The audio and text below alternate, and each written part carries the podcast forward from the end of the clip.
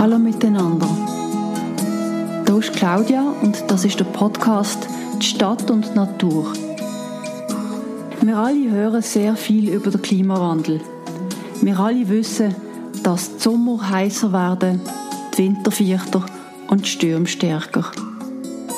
Aber wissen wir wirklich genau, was mit der Natur in unseren Städten passiert? Überall passieren im Moment kleine, manchmal auch große Veränderungen. Podcast rede ich mit Leuten, die darüber mehr wissen als ich. Und vielleicht haben sie auch etwas zu sagen darüber, wie wir alle etwas beitragen könnten zur Natur.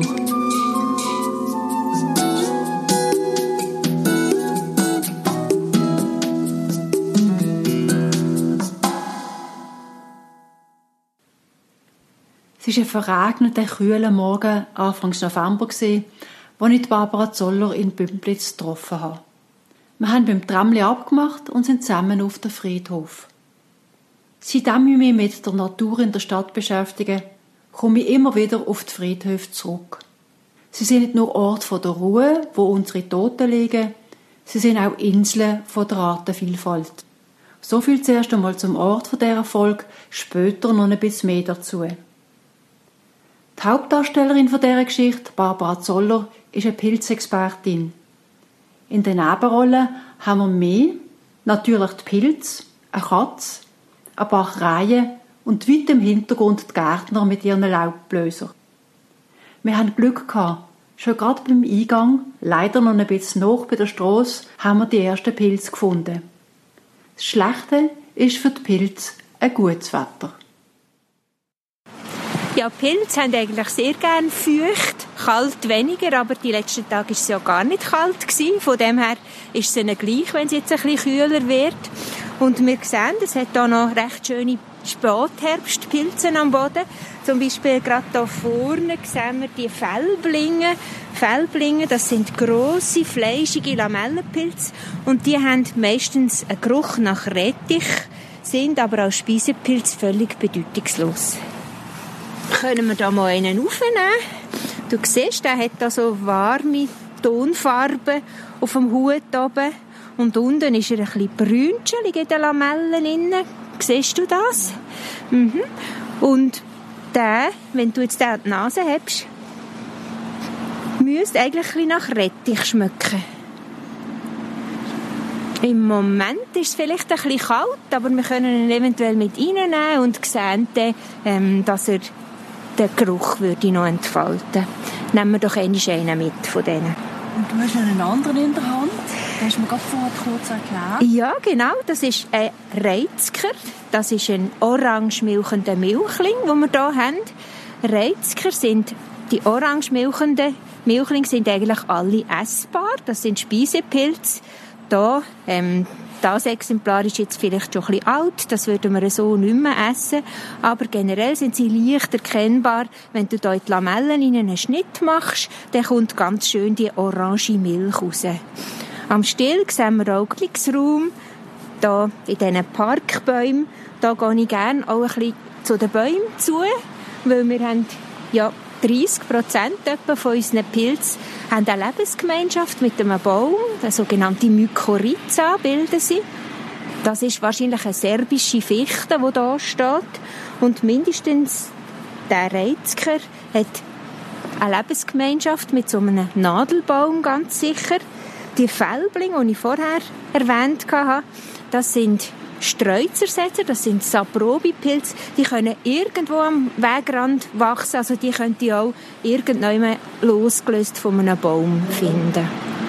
Wenn du sagst, es ist eine Lebensgemeinschaft, was, was machen denn die füreinander? Der Baum, der macht ja Photosynthese, der tut aus dem Licht eigentlich Kohlenhydrat produzieren und gibt durch seine Wurzelspitze nachher von diesen Kohlenhydraten, von dem Zucker, gibt er durch, durch einen Stoffaustausch in den Pilzhäufen, also dem Geflecht, dem unterirdischen vom Pilz, gibt er den, den Zucker weiter. Der, als Gegenleistung, der Pilz, wenn jetzt du da dir vorstellst, auf dieser Fläche vom Rasen ist ganzes fein verteiltes Geflecht von diesen Pilzhäufen, sagen wir dem, von diesen ganz feinen Fädeli. unter dem Boden und durch die ganz feine Erschließung kann der Pilz im Baum Wasser und Mineralstoff zur Verfügung stellen, wo er selber mit seinem Wurzelwerk niemals könnte beschaffen. Das ist also eine Symbiose, eine Lebensgemeinschaft, wo beide extrem profitieren voneinander. Und das ist etwas, was mich wahnsinnig fasziniert an den Pilzen. Musst dich also nicht nur bei den Pilzen auskennen, sondern auch bei den Bäumen.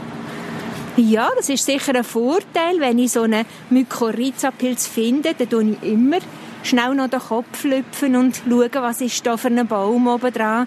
Weil es gibt verschiedene Situationen, aber viele von diesen Mykorrhiza-Pilzen machen mit einem oder zwei oder drei bestimmten Bäumen eine Lebensgemeinschaft. Und das hilft natürlich auch, um die Art zu erkennen.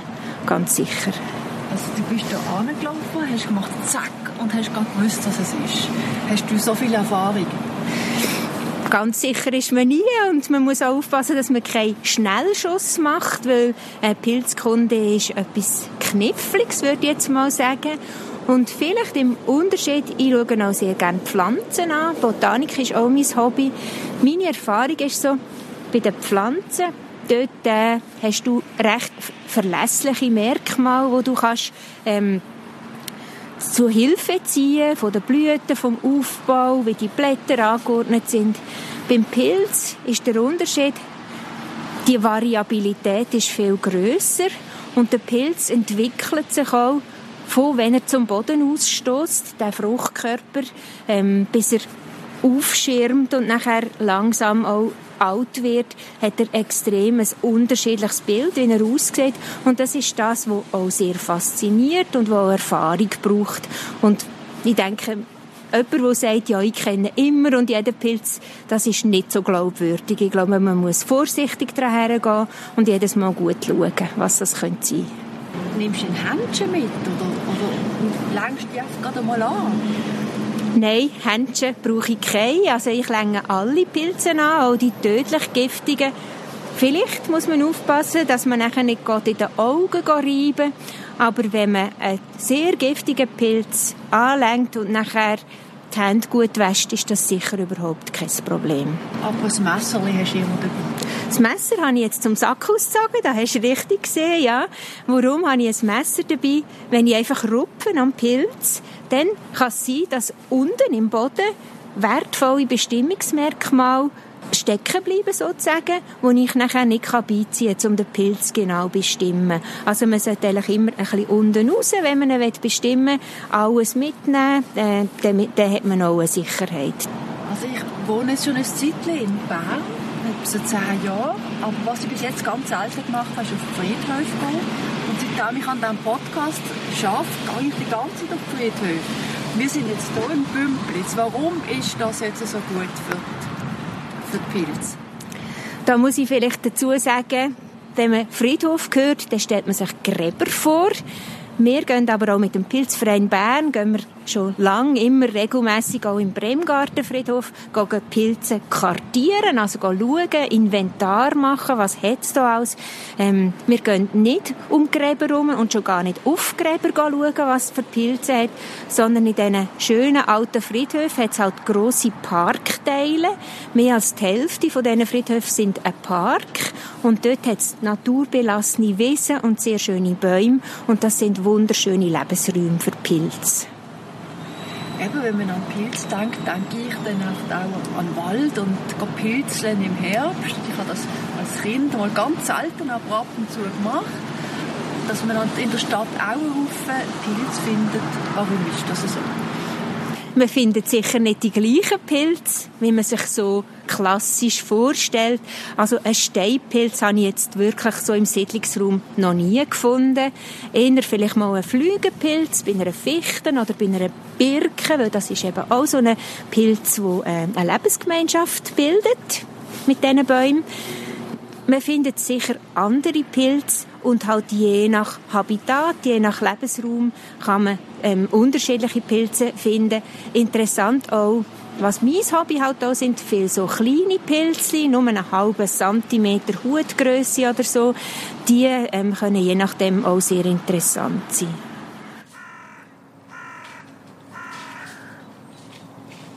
Wir wenden uns von der Straße ab und Barbara führt mich nach hinten tiefer in den Friedhof. Dort hat es grosse alte Bäume und überall hat es Laub und Kies, wo beim Laufen knirscht. Unterwegs erzählt mir Barbara, dass es seit Corona wieder mehr Leute gibt, die in die Wälder gehen, gehen pilzeln. Das haben vor allem die Pilzkontrolleure gemerkt. Es kamen ein Haufen Leute mit vollen Körbli, die noch nicht so viel von Pilz verstehen. In der Schweiz gibt es rund 6000 Pilze, sagt uns Barbara. Davon sind 200 essbar und 200 sind giftig. Mehr als 5.500 Pilze sind also nicht Speisepilze. Ein Stückchen weiter vorne wird Barbara im Gras wieder fündig. Und das ist doch jetzt ein Röhrling. Nehme ich den hier mal raus. Das ist ein ein alter. Der hat oben ganz eine schmierige Hutoberfläche. Du siehst, das ist ein bisschen, fast ein bisschen grusig, weil es jetzt geregnet hat, richtig schleimig hier oben drauf. Auf der Hutunterseite haben wir als Fruchtschicht haben wir Röhren. Und man sieht die Röhrenmündigen, das sieht fast ein bisschen wie ein Stückchen Schaumgummi aus, muss ich da sagen, wenn man das so beobachtet. Aber das sind die Mündungen von, von Röhren. Da innen werden ja die Sporen produziert. Und der, der hier bei dieser Föhre wächst, das ist der Körnchenröhrling. Der gehört in die Gattung der Schmierröhrlinge. Wenn wir jetzt ein, ein jüngeres Exemplar von dem hätten, sagten wir auch, warum er Körnchenröhrling heisst, weil er tropft aus seinen Röhrenmündungen, tropft er so einen sporenhaltigen Tropfen ab. Und die Sporen haben so eine olivbraune Farbe. Wenn das auf dem Stiel nachher kleben bleibt, dann gibt es so Tüpfli, so brünschelige Tüpfli. Man ahnt es nur noch da, gibt es ganz feine so Pünktchen. Und Wegen dem heisst der Körnchenröhrling. Das sieht nachher auf dem Stiel fast so ein bisschen wie körnig aus. Die Schmierröhrling, das sind Speisepilze, aber nicht wirklich gute. Ich esse die nicht. Ähm, wer die essen will, der soll.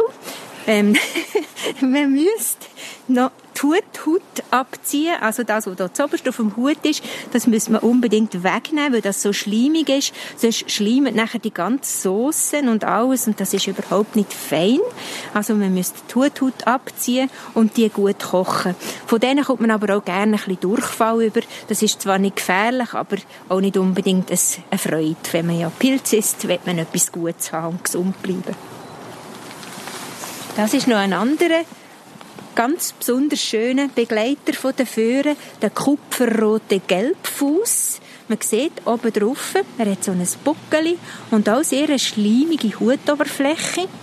Wenn man jetzt hier unten in die Fruchtschicht schaut, man sieht, er hat Lamellen, die sind ziemlich dick und sie haben so einen grau-schwarzen Farbstich. Siehst du das?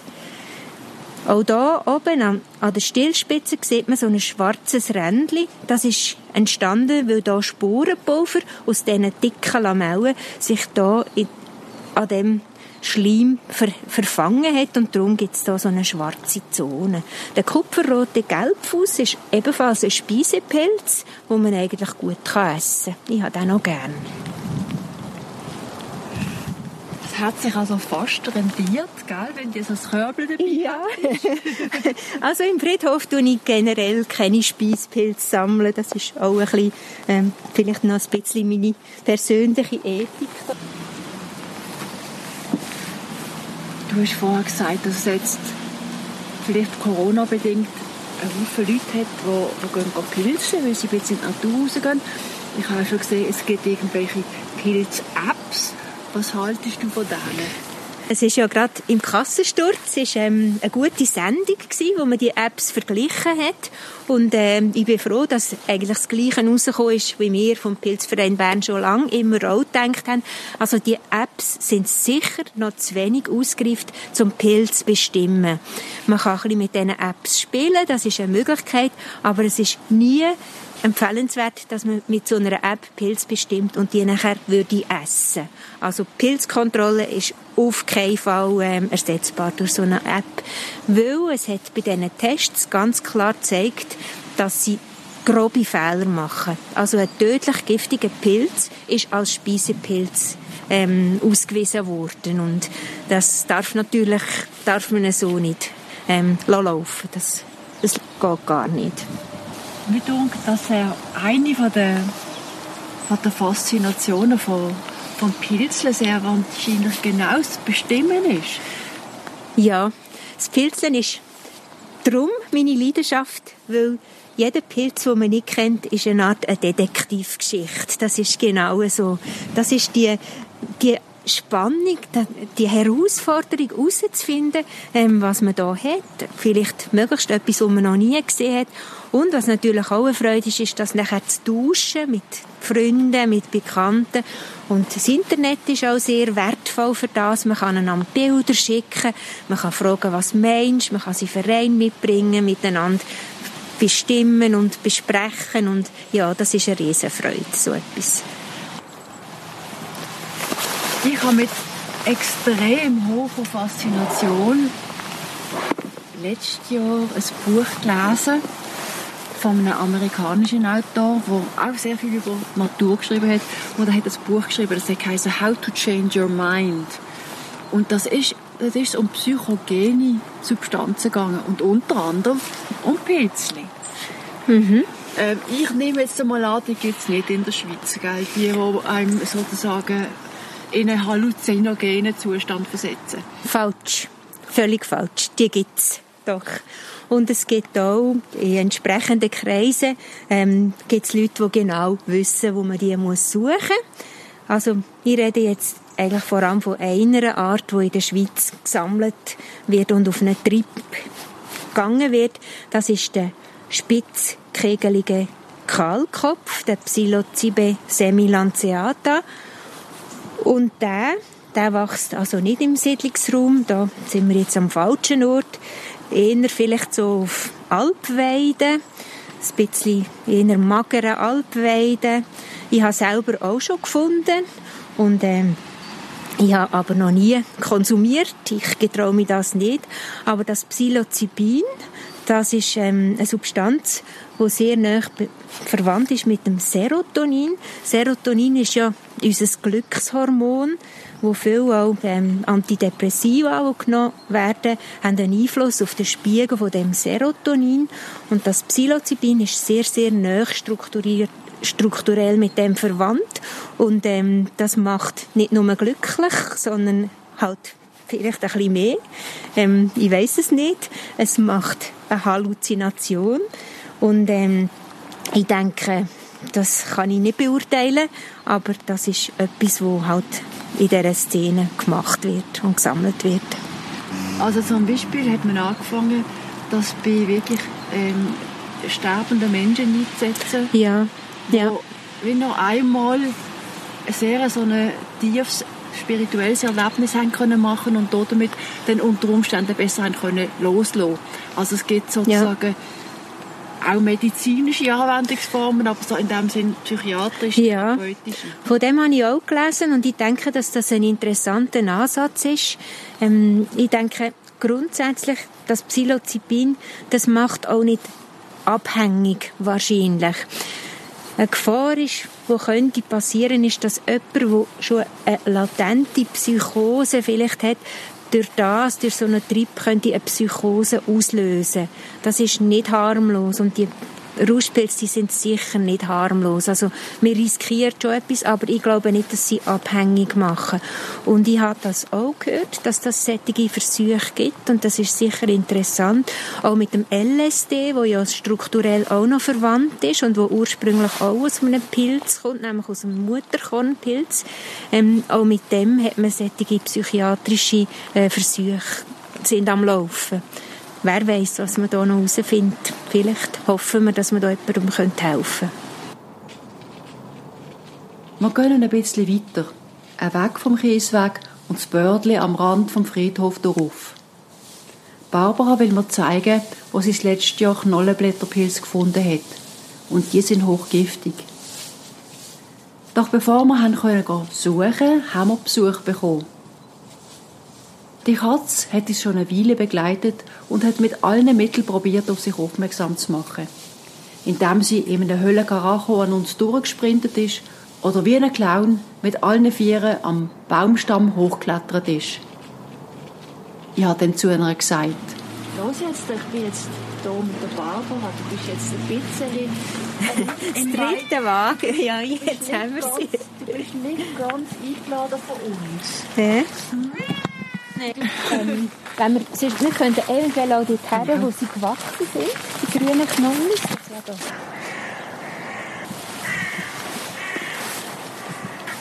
ist ein Ritterling. Und das ist wahrscheinlich ein gilbender Erdritterling. Ich tue jetzt hier mal ein bisschen in den Lamellen. Und dann warten wir ein bisschen. Der wird eventuell ganz langsam gelb verfärben nachher. Da ist jetzt eine erste Eiche. Und bei der haben wir vor einem Jahr die tödlich giftigen grünen Knollenblätterpilze gefunden. Aha, die Katze gumpelt auch schon dran auf, die sieht, das ist etwas Interessantes. ja, und äh, als ich mit dieser Gruppe da gegangen bin und wir die tödlich giftigen grünen Knollenblätterpilze gefunden haben, das ist für die Leute schon ein prägendes Erlebnis gewesen. Im Moment sind sie nicht mehr da, sie, sind, sie kommen früher im Jahr, schon im August kommen sie oft und sie können auch zum Teil im Siedlungsraum kommen, also auch zum Beispiel bei Spielplätzen können es sein, dass solche ähm, grüne Knollenblätterpilze bei Eichen wachsen. Also den meisten Leuten ist sehr wahrscheinlich mal schwach bewusst, dass es Pilze in der Stadt, aber dass sogar giftige Pilze haben, ist sehr wahrscheinlich gar nicht so vielen klar.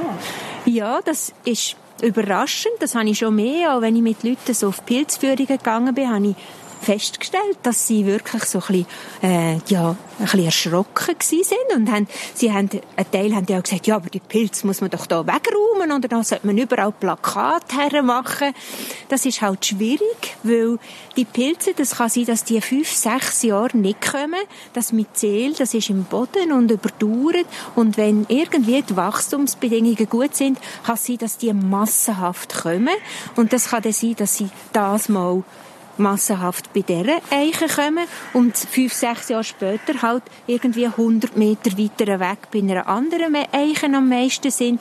Also das ist schwierig. Das, also kann man, mit dem müssen wir irgendwie klarkommen. Wir müssen informieren, dass es das gibt. Das machen wir ja hier mit jetzt auch gerade. Aber ähm, das ist das kann man nicht vermeiden, dass ähm, die, die, die Pilzfruchtkörper, die gehören zu uns. Okay. Es ist mir auch als ich deine PowerPoint-Präsentation angeschaut habe, ist mir auch aufgefallen, die schiere Menge von verschiedenen Pilzen, die es gibt in der Stadt. Ja, es gibt sehr viel. Es gibt halt sehr viele Lebensräume auch. Eins sind eben so die Park Gebietli. Das ist ja etwas, was vielleicht noch mal ein bisschen da und mal ein bisschen dort hat. Es gibt aber auch noch ganz andere Lebensräume, die ähm, für Pilze können einen interessanten Platz bieten. Zum Beispiel haben wir in der Nähe vom Bremgartenfriedhof eine, ganz hohe Betonmauer, die völlig mit Moos überwachsen war. Und dort drauf ist ganz eine seltene, neu entdeckte Häublingsart gewachsen. Ein Häubling, das ist so ein kleines braunes Pilzli, wo es hunderte verschiedene gibt. Aber wenn man ein bisschen näher her schaut, kann man also durchaus auch in der Stadt kann man etwas Seltenes oder sogar etwas noch nie gefundenes finden. Das ist spannend, so Sachen. Ja, man muss also nicht in die Wälder gehen, man kann einfach sozusagen bei sich daheim in der Rabatte oder auf dem Rasen schauen und wird einen finden. Genau, in der Rabatte, wo zum Beispiel vielleicht auch ein bisschen gut düngt ist. Dort können zum Beispiel auch Champignons wachsen. Da muss man ein bisschen aufpassen, weil Champignons kauft man normalerweise ja im Migros. Aber ähm, in der Schweiz gibt es zwischen 50 und 100 verschiedene Arten wilde Champignons. Und unter diesen Champignons, die bei uns wild kommen, gibt es auch giftige Arten. Und ich habe gerade in dieser Strasse neben dem Örtli, wo ich wohne, im Lebefeld, habe ich so einen Gift-Champignon schon mehrmals gefunden. Also du weißt wahnsinnig viel. Wie kommt das? Hast du ganz viel gelesen? Hast du jahrelang immer Pilze angeschaut, beobachtet, kontrolliert? Vielleicht ist es einfach auch Zufall oder es ist meine Neugier, weil etwa vor drei oder 24 Jahren haben mein Mann und ich einmal ein Inserat gesehen für einen Pilzkurs für Apotheker drei Tage im Schwarzwald und da haben wir gefunden, ja, das wäre doch mal etwas. Wir haben gerne immer Pflanzen angeschaut früher und von den Pilzen haben wir eigentlich fast keine Ahnung gehabt. Und so hat das angefangen und die ersten Jahre nach dem Kurs bin ich gerne mit einem von meinen Buben oder allein einmal im Wald, habe ein bisschen Pilze gesammelt und haben mir da ein Buch gekauft, das Paarreisbuch der Pilze. Es ist leider vergriffen, aber das ist immer noch ein Pilzbuch, das ich sehr gerne habe. Mit dem habe ich dann auch immer ein bisschen probiert, eine neue Art Pilz, die ich noch nie gesehen habe, zu bestimmen. Ich bin regelmässig in Königs Pilzkontrolle gegangen und habe das ein bisschen gezeigt und habe das so laufen Wir haben einfach gerne auch ein paar Pilze gegessen. Mit der Zeit ist ein Punkt gekommen, wo ich immer ein bisschen mehr haben wissen über die Pilze. Und dann bin ich zu Bern in den Pilzverein gegangen. Und dann äh, haben wir dort wirklich ganz wunderschönen Austausch und eine schöne Freundschaft miteinander. Und ähm, eins oder zwei Jahre später habe ich dann auch die Prüfung gemacht als Pilzkontrolleurin. Und dann kann man wirklich sagen, von dann weg hat es angefangen, dass man es mir den Ärmel reingenommen hat und meine Neugier ist nicht mehr zu bremsen. Gewesen.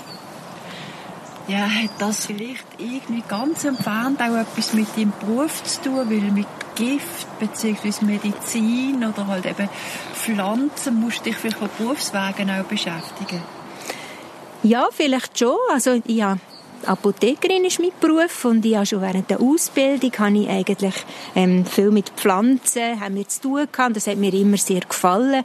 Von dem her sind die Pilze am Anfang sicher wie ein Anhängsel gewesen, wo ich wirklich dazu genommen habe. Und ja, die Giftpilze, das gebe ich zu, die haben mich schon immer recht fasziniert. Also auch die ganze nachher Toxikologie, die dahinter ist, was sind das für Vergiftungserscheinungen, das ist natürlich etwas, was ein bisschen an meinen Beruf anknüpft, ganz sicher sicher. Wenn wir noch mal schauen, ob wir einen finden? Oder ja. ja, sonst gehen wir noch grad, vielleicht gerade ganz ein paar wenige Schritte da hinten. Du hast schon den schönen Eichenhalli am Boden. Ja, genau. Und ich glaube, da ist noch mal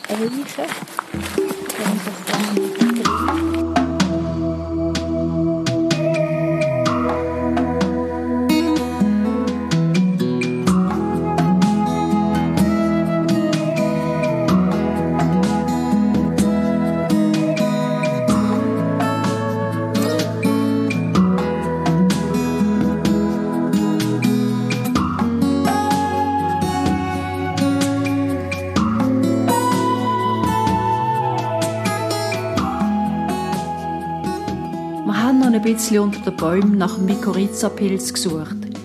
Und Barbara hat mir erzählt, dass neben den Eichen auch Hagebuchen, Fichten oder Föhren Lebensgemeinschaften mit Pilz bilden. Aber dann haben wir genug von laufenden Nasen und steifen Fingern. Der Friedhofsleiter hat uns erlaubt, dass wir zum Reden auch in die Kapelle dürften gehen. Dort war es wunderbar am Warmen.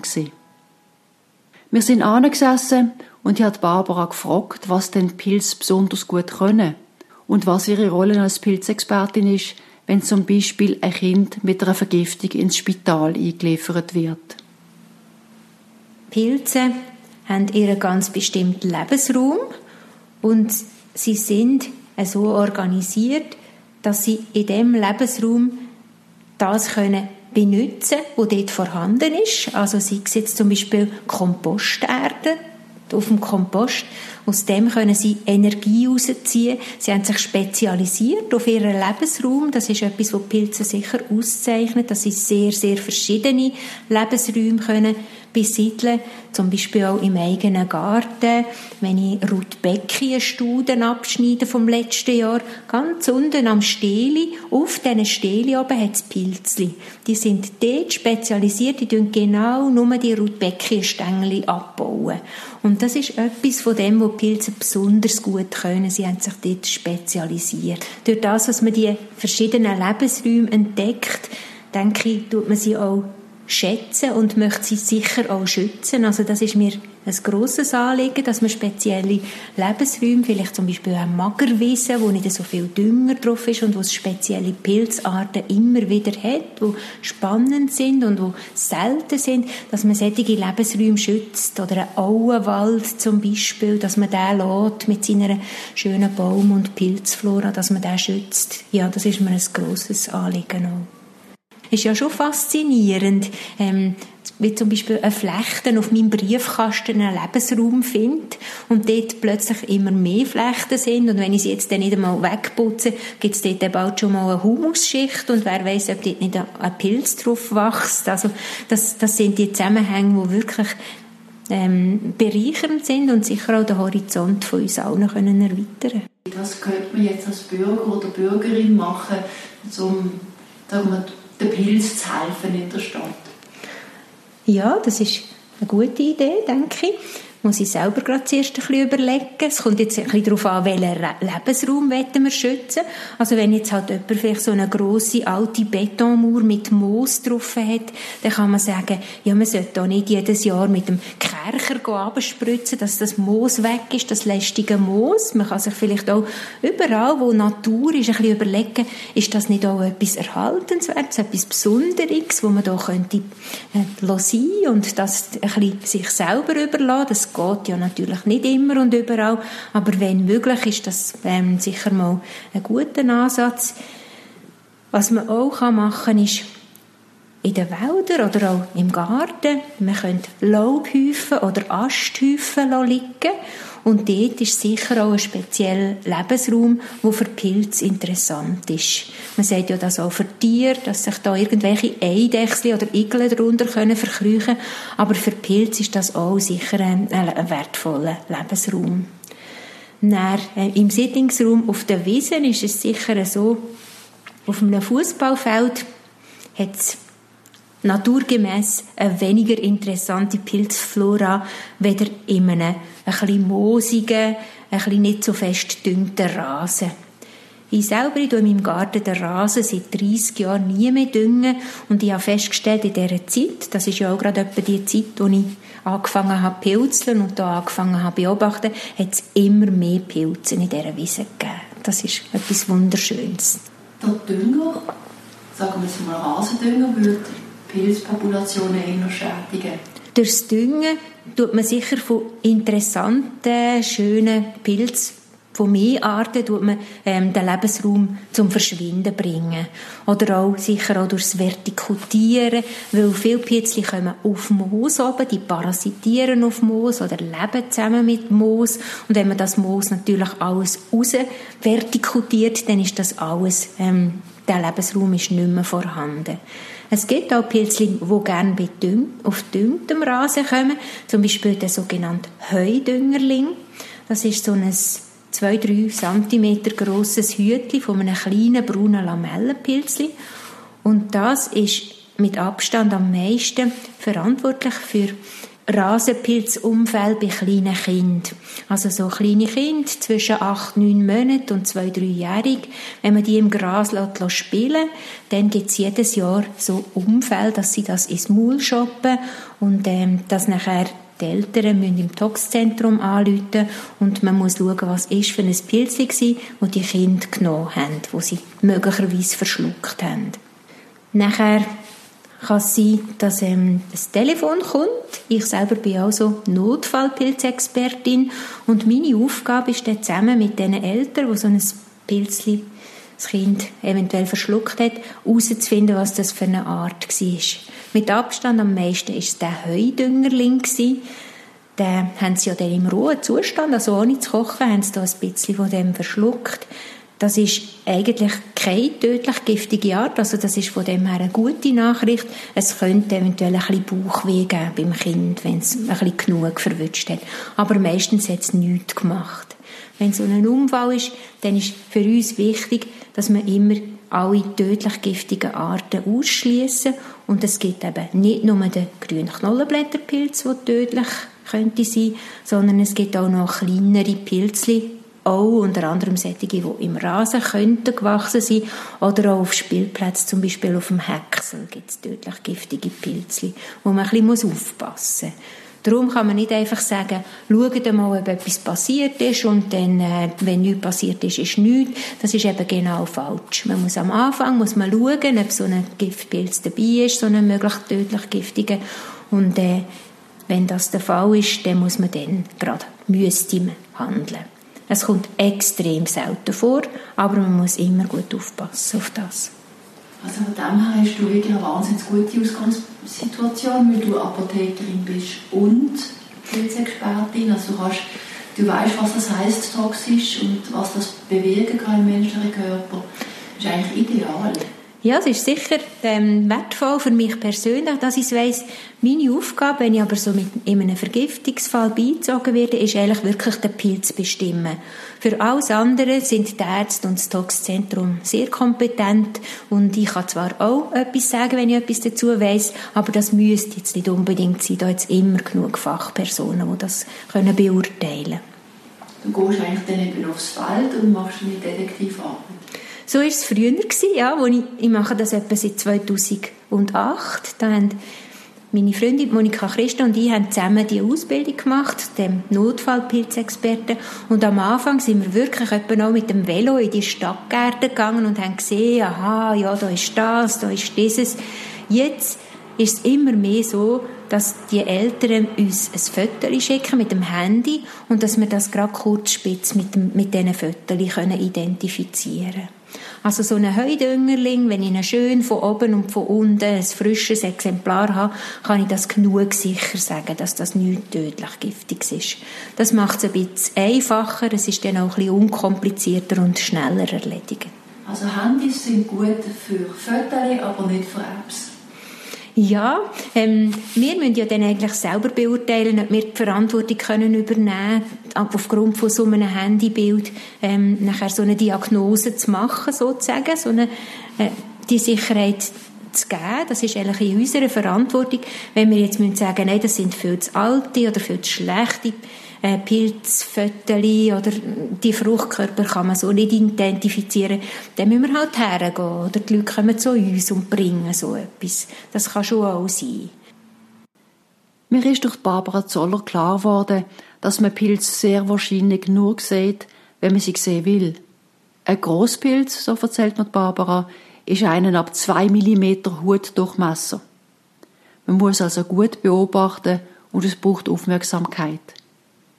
Barbara sagt. Ja, es ist Aufmerksamkeit und es ist sicher auch Leidenschaft dahinter, weil man immer das ein bisschen im Hinterkopf hat, auch wenn man nicht pilzeln, wenn man irgendwo zu der Busstation läuft oder so, entdeckt man halt etwas und dann denkt man, ja, jetzt muss ich arbeiten, jetzt habe ich keine Zeit, aber wenn man heimkommt, am anderen Tag geht man sicher dort nochmal schauen und hat dann etwas entdeckt oder auch nicht. Ja, das ist wirklich, ähm, das ist Teil von der Leidenschaft, dass man das immer ein bisschen mitnimmt. Wir packen zusammen und auf dem Weg aus dem Friedhof danken wir dem Gärtner der uns freundlicherweise die Kapelle vorgeheizt hat. Ich nehme mir vor, in Zukunft mehr das Moos im Garten zu beobachten und zu schauen, ob es dort nicht einen von diesen speziellen kleinen Grosspilz gibt.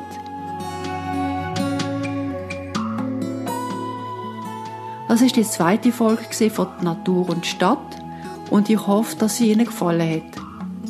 Ich danke der Barbara Zoller und dem Stadtgrün Bern herzlich für den Kontakt zu ihnen. Bitte weiterempfehlen und ich würde mich freuen, wenn Sie auch das nächste Mal wieder zuhören würden.